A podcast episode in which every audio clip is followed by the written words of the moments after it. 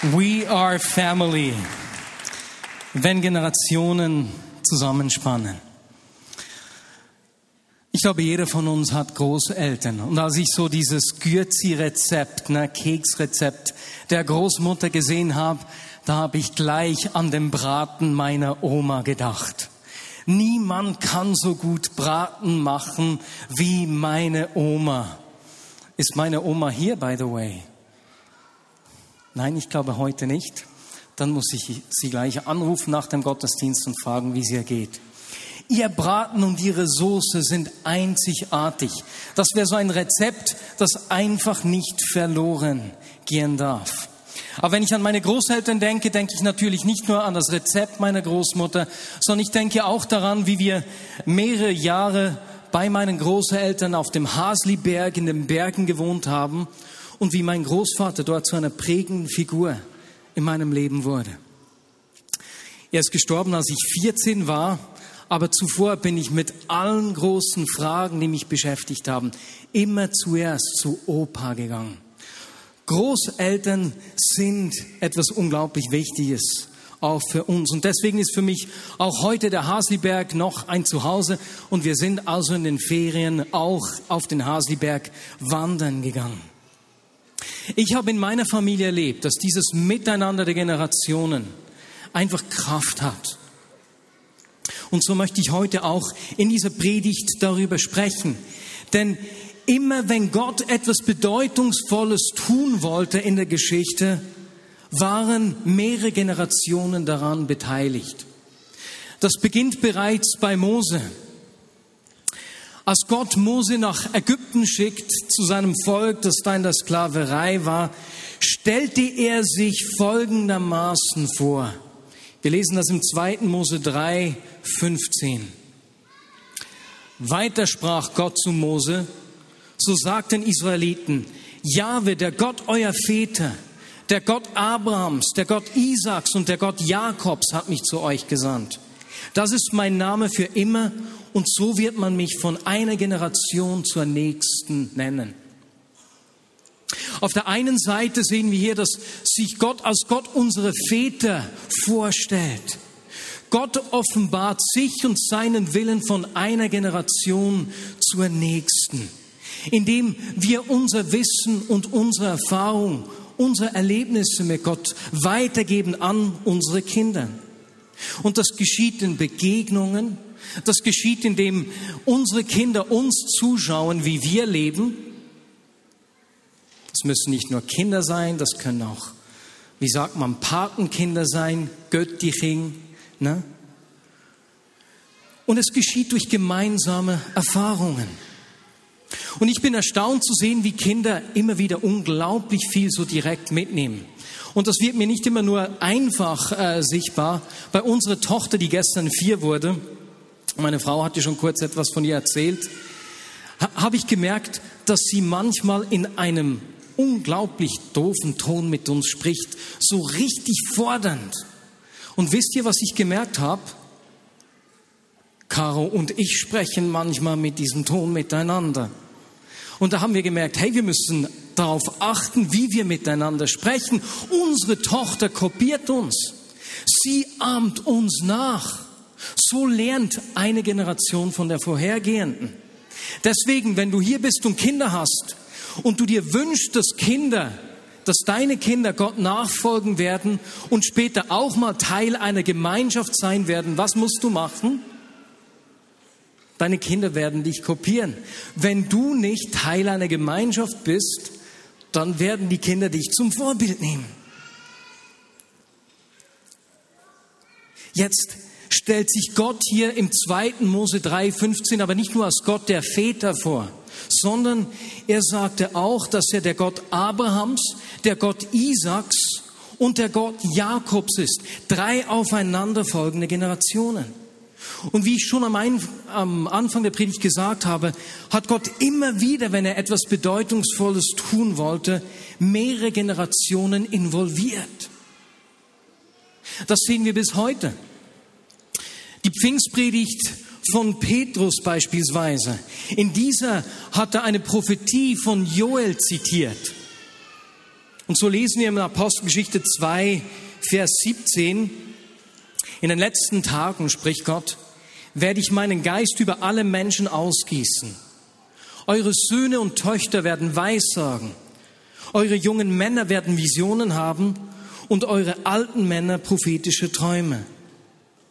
Und jeder, der den Namen des Herrn anruft, wird gerettet werden. Und wenn wir uns diese Prophetie von Joel anschauen, sehen wir auch da wieder, dass mehrere Generationen involviert sind. Es braucht das Miteinander der Generationen zur Erfüllung dieser Vision. Vor vielen Jahren hat äh, Dale Kaufmann, der Gründer von Kings Kids, bei uns über diese Stelle gesprochen und er hat die drei Generationen mit einem Pfeil beschrieben. Die Söhne und Töchter hat er mit der Speerspitze, hat er Pfeilspitze beschrieben. Die jungen Männer hat er mit dem Schaft des Pfeils beschrieben und die alten Männer daneben mit der Feder, die Stabilität gibt. Und ich möchte heute diesen Gedanken aufnehmen und über den Beitrag der einzelnen Generationen sprechen.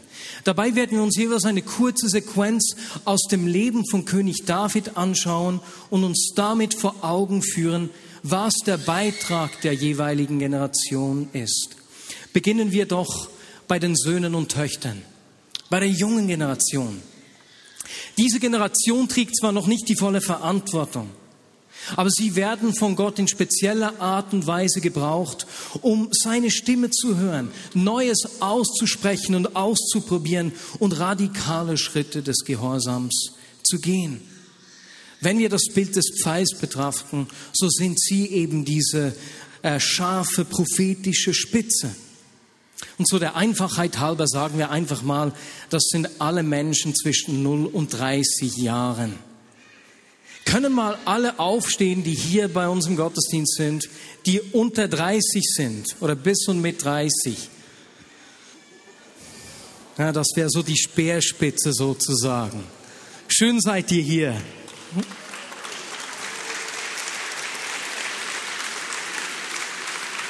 Ihr dürft euch widersetzen. Jetzt, Gott hat immer wieder mit Menschen aus dieser Altersgruppe Geschichte geschrieben. Zum Beispiel mit David, dem Hirtenjungen. Er ist noch ein Kind, als Samuel ihn zum König salbt. Und was macht David nach diesem unerwarteten und überwältigenden Geschehnis? Er kehrt zurück aufs Feld und hütet Schafe. Eines Tages ruft sein Vater ihn und schickt ihn zu seinen drei ältesten Brüdern, die an der Front stehen. Er soll ihnen etwas zu essen bringen. Der junge David, man schätzt, dass er ungefähr 16 war, äh, geht also an die Front. Und dort hört er, wie der Riese Goliath Gott und das ganze Heer verhöhnt. Er zürnt und voller Entschlossenheit geht der Knirps zu König Saul und sagt ihm, mach dir keine Sorgen mehr, ich werde mit diesem Philister kämpfen. Jetzt führt euch das mal vor Augen. König Saul wird beschrieben als einer, der einen Kopf größer war als alle anderen Israeliten.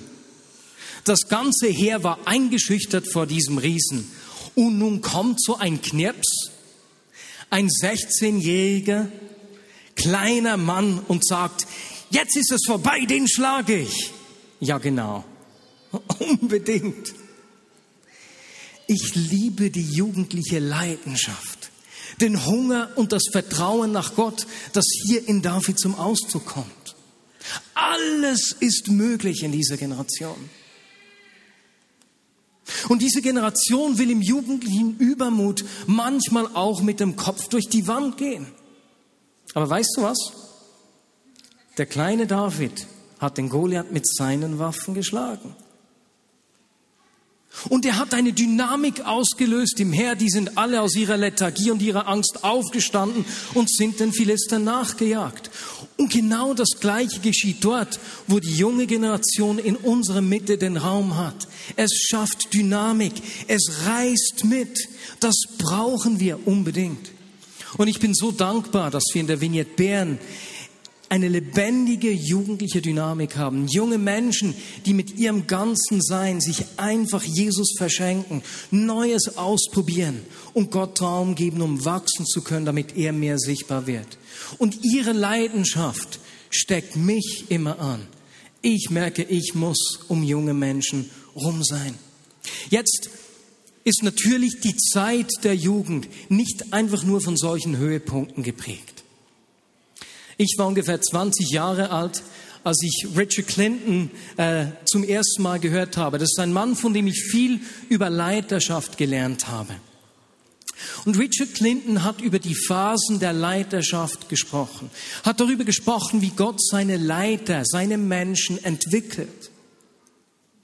Und so hat er dort eben gerade über diese erste Phase, zuerst die Jugend, in der viele Grundlagen geschaffen werden, gelegt werden, und dann über die zweite Phase bis 30, äh, die er Zeit des inneren Wachstums nannte, viel gesagt. Und hat mir gesagt, Marius, in dieser Zeit musst du viel ausprobieren, breite Erfahrungen schaffen, sammeln. Und das habe ich dann auch gemacht. Ich habe mal Kleingruppe geleitet, mal Statistik gemacht, mal Reiseleiter, mal dies und jenes über auf- und Abbau der Anlage habe ich einige Jahre gemacht. Und es ist eine Zeit, in der gesagt habe, musst du viele, viele Erfahrungen sammeln.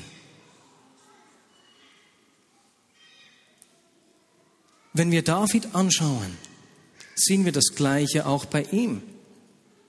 Wie ich gesagt habe, nachdem Samuel ihn gesalbt hat zum König, ist er aufs Feld zurückgekehrt. Er war zuerst mal wieder einige Jahre ein Hirte. Auf dem Feld hat er gegen Löwen und Bären gekämpft, wie er dann zu Saul gesagt hat, die die Herde angegriffen haben und hat gelernt, die Schafe zu verteidigen. Das war der Ort, wo er trainiert wurde. Aber nicht nur das. Es war nicht der einzige Ort, an dem David für seine zukünftigen Aufgaben vorbereitet wurde. In dieser Lebensphase war er gleichzeitig auch Musiker, er war Kurier, er war ein Kämpfer, Waffenträger, ein Stratege, er war Autor, Songwriter, Flüchtling, Prophet, Nomadenführer und, und, und. Und in dieser Zeit, in diesen Aufgaben hat Gott David für seine Aufgabe geformt. Und genauso formt Gott uns auch heute noch. Dort, wo wir uns bereit erklären, dort, wo Gott uns hingestellt hat, diese Aufgaben wahrzunehmen im Kleinen, wird er uns mehr anvertrauen.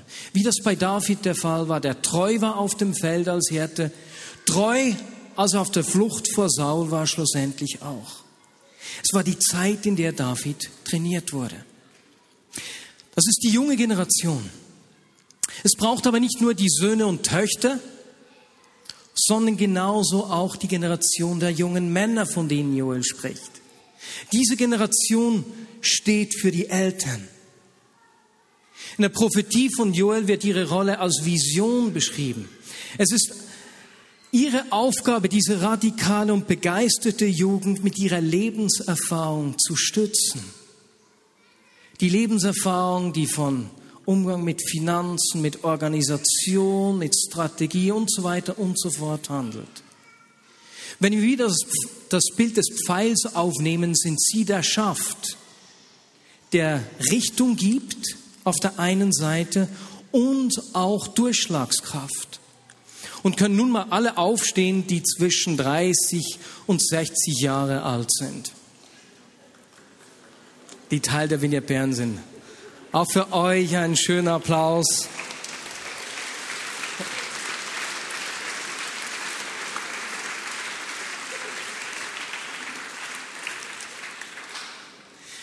Menschen dieser Generation sind die tragenden Säulen, die Verantwortung übernehmen und die Arbeit tragen. Es ist die Zeit, in der wir in unserer vollen Lebenskraft sind. Um wiederum Richard Clinton zu zitieren, spricht er in dieser Altersgruppe von zwei Phasen eigentlich der Leiterschaft. Zuerst der Dienstreife und anschließend der Lebensreife. Während Menschen zuvor bis eben 30 viel ausprobieren sollen, viel Erfahrungen sammeln, findet im Wechsel zur Dienstreife so um 30 eine erste Klärung der Frage statt, wofür will ich wirklich leben? Wofür will ich mich wirklich einsetzen? Wo will ich meine Fähigkeiten, die ich mir erworben habe, einbringen? Und es ist für mich spannend, immer wieder im Gespräch zu sein, gerade auch mit Menschen, die so um die 30 rum sind, so 27 bis 31, und zu merken, dass genau diese Frage und diese Zuspitzung dort geschieht. Genau die nehme ich wahr. Wenn wir uns wieder David anschauen, sehen wir, dass er mit 30 Jahren König wurde.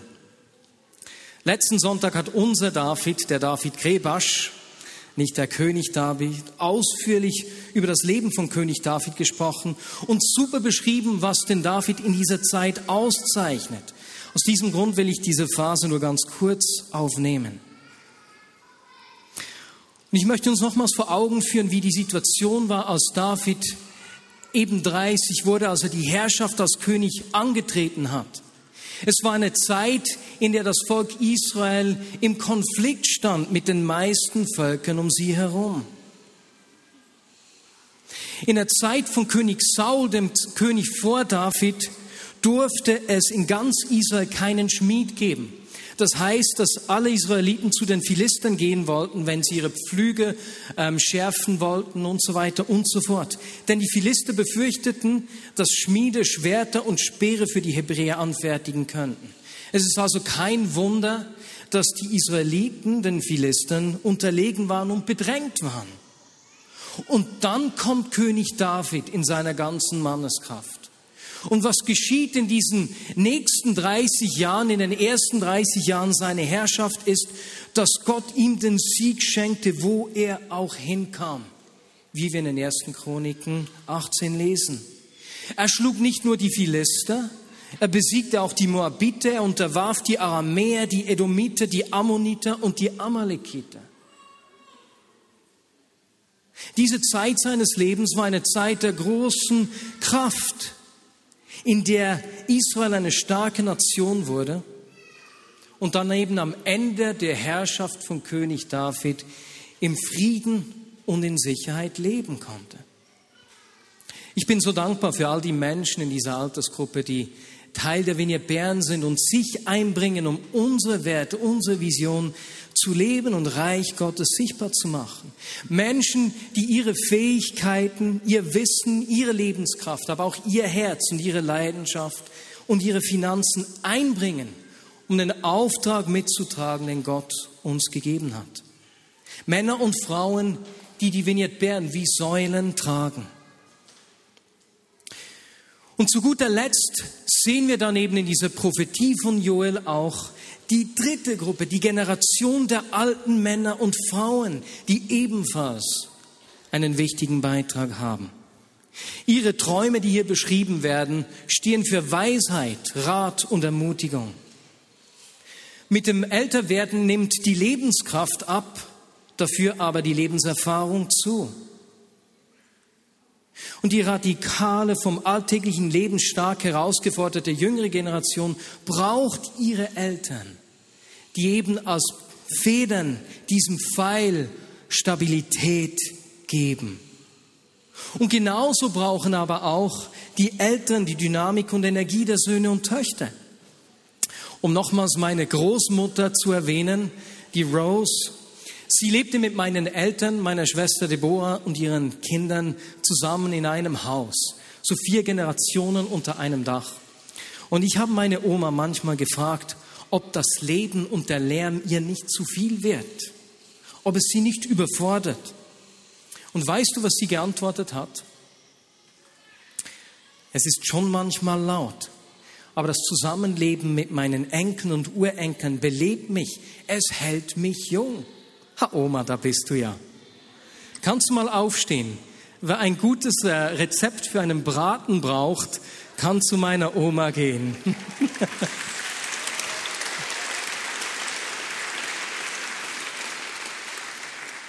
Gut, ich wollte eigentlich nicht nur meine Oma aufstehen lassen, sondern können mal alle aufstehen und sich bemerkbar machen, die über 60 sind, die dieser Generation angehören. Und auch für euch einen fetten Applaus.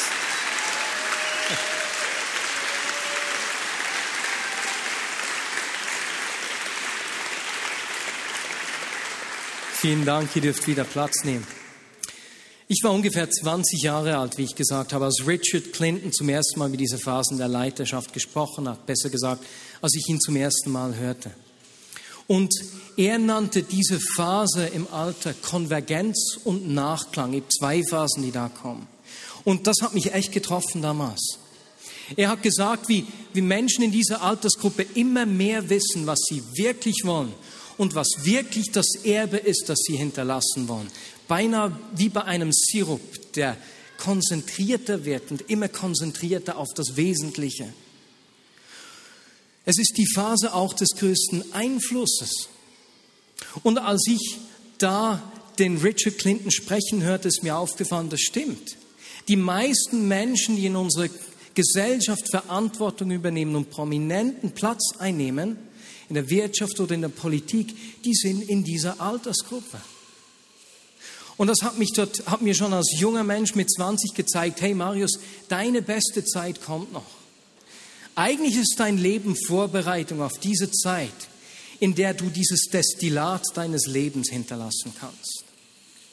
In der du diese Dinge, die Gott in dein Leben hineingepflanzt hat, die du teilweise mit Tränen erlernt, mit Schmerzen mitgenommen hast, diesen Sirup, diesen wertvollen, das wertvolle Konzentrat deines Lebens, das du dann da weitergeben kannst. Und das hat mich beruhigt. Und ich wusste mit 20, ich muss nicht alles jetzt sehen. Das hat man ja in der Jugend manchmal das Gefühl, es muss alles jetzt und hier sein. Und da habe ich gemerkt, meine beste Zeit, die kommt noch. Auch ich will gut enden und ich will ein bleibendes Erbe hinterlassen. Und genau das Gleiche sehen wir auch bei David, uns wieder König David zuzuwenden. David war Zeit seines Lebens ein Anbeter. Nichts zeichnete ihn so sehr aus wie seine Liebe und Leidenschaft für die Gegenwart Gottes. Eine seiner ersten Handlungen, als er König wurde, war es, dass er die Bundeslade geholt hat. Die Bundeslade, den Wohnort Gottes auf Erden, die Saul so sträflich vernachlässigt hatte. Saul hatte sich nicht darum gekümmert und jetzt David, als die Bundeslade nach Jerusalem kam, da tanzte er wild und ungehemmt. Und in dieser Zeit, also relativ früh, ist in David ein Traum entstanden. Ich wohne in einem Palast aus Zedern und Gott wohnt in einem Zelt. Ich will ihm ein prachtvolles Haus bauen. Das war ein Traum, den David eigentlich viele Jahre für seine Königsherrschaft begleitet hat. Aber sehr früh ließ Gott ihm sagen, dass nicht er es sein wird, der diesen Tempel bauen wird. 1. Chronik 28, Verse 2 bis 3. Wir hören David hier, am Ende seines Lebens, wie er zu den versammelten führenden Männern des Volkes Israel und zu seinem Sohn Salomo sprach. Meine Brüder, mein Volk, hört mir zu. Es war mein Wunsch, ein Haus zu bauen, in dem die Bundeslade des Herrn, der Fußschemmel Gottes, für immer stehen soll. Ich hatte bereits die nötigen Vorbereitungen für den Bau getroffen, doch da sagte Gott zu mir, nicht du sollst ein Haus zu Ehren meines Namens bauen, denn du hast in vielen Schlachten gekämpft und viel Blut vergossen. Da trägt David viele Jahre diesen Traum mit sich und Gott sagt, nein, nicht du. Du wirst das nicht sehen. Was hat David gemacht? Hat er aufgegeben, sich enttäuscht zurückgelehnt, jetzt habe ich mich doch so eingesetzt? Nein, überhaupt nicht. David hatte einen Traum, der über sein eigenes Leben hinausging. Die Liebe für die sichtbare Gegenwart Gottes war das Erbe, das König David der nächsten Generation überlassen hat. Auch wenn er wusste, dass erst die nächste Generation die Erfüllung dieses Traumes erleben würde, setzt er seine letzten Jahre voll und ganz dafür ein. Wie hat er das gemacht? Zwei Dinge. Erstens hat David für die kommende Generation die Vorbereitung getroffen. Die Vorbereitungen für den Bau des Tempels. Einerseits lesen wir in den Chroniken, wie David unter großem Aufwand Unmengen an Edelsteinen, Marmor, Gold, Silber, Eisen, Bronze und Holz zusammengebracht hat. Zudem setzt er seine Beziehungen ein. Er hat seine Beziehungen spielen lassen, damit die Anführer des Volkes Israel den Traum vom Tempel mittragen. 1. Chronik 29, 3 und 5. Weil mir das Haus meines Gottes so wichtig ist, möchte ich, dass all mein privater Besitz an Gold und Silber ebenfalls für das Haus meines Gottes verwendet wird. Wer von euch ist nun bereit, heute ebenfalls etwas für den Herrn zu geben? David hat sein Gewicht für die kommende Generation eingesetzt. Und gleichzeitig hat er als Vorbereitung noch etwas Zweites gemacht. Er hat nämlich in seinen letzten Jahren äh, die verschiedenen Sippen Israels eingeteilt und die Arbeit organisiert. Er hat alle führenden Männer, die Priester und die Leviten gesammelt und bestimmt, welche Sippen welche Dienste übernehmen sollen. Wer wird Aufseher, wer wird Torhüter, wer wird Schreiber, Richter, Sänger und Musiker, wer wird Schatzmeister, wer Befehlshaber des Heeres und wer wird Teil der Verwaltung sein. Eine große, konfliktträchtige Aufgabe eigentlich. Und David hat der kommenden Generation seine Erfahrung, seine Glaubwürdigkeit und sein Ansehen zur Verfügung gestellt, so dass Salomo sich beim Amtsantritt auf die Aufgabe des Tempelbaus konzentrieren konnte. Er war ein Unterstützer. Äh, David hat aber nicht nur den Bau vorbereitet für seinen Sohn und die kommende Generation, er hat sich auch als weiser Ratgeber gezeigt. Das war eine zweite Aufgabe, die er hatte. Er wurde zum Ratgeber sowohl für das Volk, für die Anführer des Volkes, als auch für Salomo selbst. Er hat ihnen geholfen zu verstehen, wie die Prioritäten sind. Worum geht es wirklich? Und so lesen wir beispielsweise in 1. Chronik 28, 9, wie er dort, nachdem er zuerst seinem Volk Ratschläge gegeben hat, hat ihnen gesagt, hey, achtet immer auf die Gebote Gottes. Achtet darauf, dass ihr ihn an erster Stelle habt. Dass ihr immer tut, was das Gesetz von euch verlangt. Und gleich danach wendet er sich seinem Sohn zu und sagt zu ihm, und du, mein Sohn Salomo, lerne den Gott deines Vaters kennen. Du hast von mir, von ihm gehört.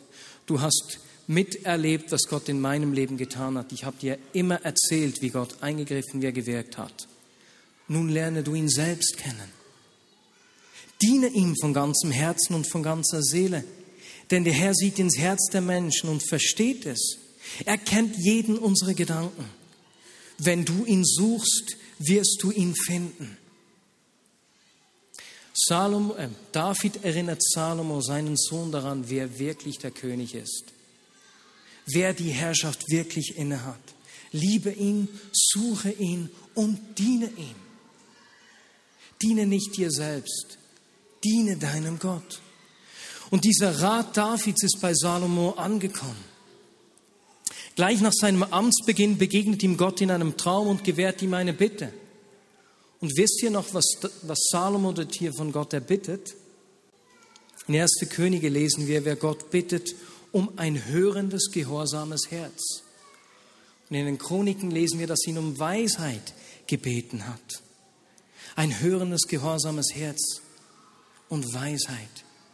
Und dann lesen wir, dass er den Herrn liebte und die Anweisung seines Vaters befolgte. Und so hat auch die ältere Generation eine unglaublich wichtige Funktion,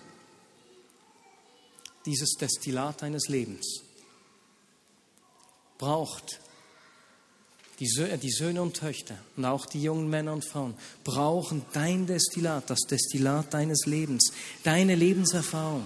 Sie brauchen dich als Vorbereiter, wo sie selbst das Gewicht noch nicht haben. Sie brauchen dich als Ratgeber, wo du durch Lebenssituationen gegangen bist und ihnen mit deiner Lebenserfahrung äh, weiterhelfen kannst, richtige Prioritäten zu setzen, durchzuhalten, eben auf den König zu setzen. Und so sehen wir, dass Gott, wenn immer er etwas Großes getan hat, das miteinander mehrere Generationen gebraucht hat. Und das ist auch heute noch so. Dieses Miteinander der Generationen ist ein Segen. Wenn wir es schaffen, nicht nur nebeneinander zu leben, sondern miteinander zu leben, wird dieser Segen auch in unserem Leben sichtbar. Denn jede Generation hat einen Beitrag, jede Generation ist gleich wichtig. Sie ergänzen sich perfekt, diese Generationen, wenn wir diese Ergänzung zulassen. Und ich bin echt dankbar, dass wir in der Vignette Bern dieses, diesen gesunden Mix haben. Wir haben viele junge Menschen mit Lebenskraft und Lebensfeuer, diese Speerspitze. Wir haben viele tragende Säulen im, besten Lebensalter. Wir haben äh, zunehmend ältere Menschen, die mit ihrer Lebenserfahrung und Weisheit und ihrem Wissen mittragen und unterstützen können, dass die Vision in der kommenden Generation sichtbar wird und Realität wird. Damit das geschehen kann, braucht es Worte der Begegnung. Und eine der Challenges, eine der Herausforderungen, die wir haben in der Vignette Bern, ist, dass wir drei Gottesdienste haben und dieses Miteinander der Generation am Sonntag so nicht immer natürlich geschieht, ganz gleich. Jeder Gottesdienst hat eine eigene Prägung.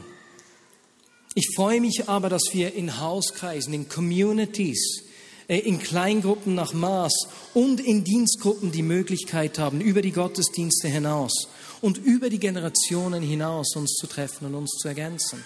Und ich wünsche mir, dass wir, dass wir das wirklich auch nutzen. Gerade die Kleingruppen nach Maß bieten hier eine unglaublich gute Möglichkeit. Ich weiß, dass gerade auch von halb acht Uhr Gottesdienst auch immer wieder Bestrebungen gekommen sind. So beispielsweise haben wir so ein Generationendinner eingeführt, wo ältere Menschen eine Gruppe von jungen Menschen eingeladen haben oder umgekehrt. Und das sind so Bemühungen, diesen Segen des Miteinanders der Generationen wirklich auch zu nutzen. Denn wir können voneinander lernen. Wir können uns gegenseitig inspirieren und uns ergänzen. Und so wünsche ich mir, dass wir das Miteinander der Generationen suchen und fördern. Und egal in welcher Generation du lebst, wir brauchen deinen spezifischen Beitrag. Und ich möchte, dass wir einfach jetzt hier jede Generation kurz miteinander segnen.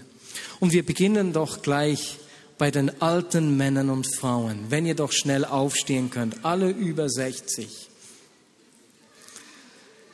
Und jetzt bitte ich alle, die sitzen, einfach einen kurzen Segen zu sprechen und diesem Segen zum Ausdruck zu bringen. Jesus, ich will, was diese Menschen, die aufgestanden sind, mir äh, zu geben haben. Ich will das annehmen, ich will ergänzt werden.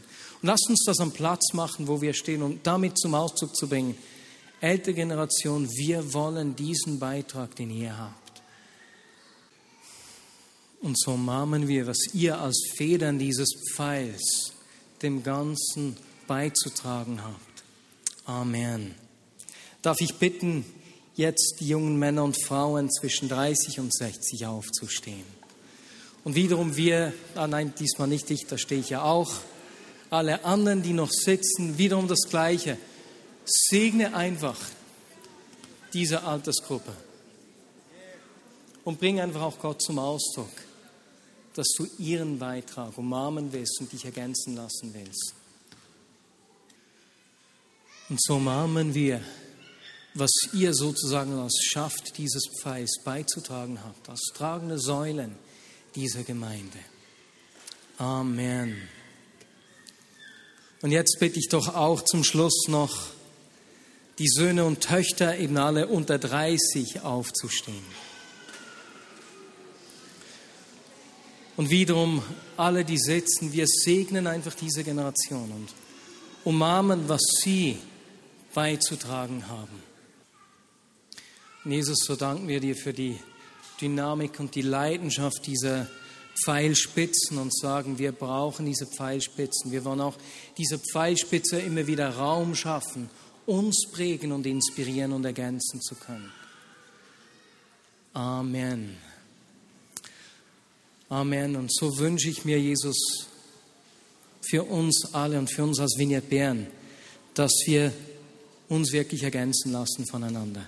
Dass jede Generation einbringen kann, was sie ins Ganze einzubringen hat, damit wir ein Pfeil sind, der voller Kraft weit fliegen, das Ziel treffen und erst noch durchstoßen kann. Amen.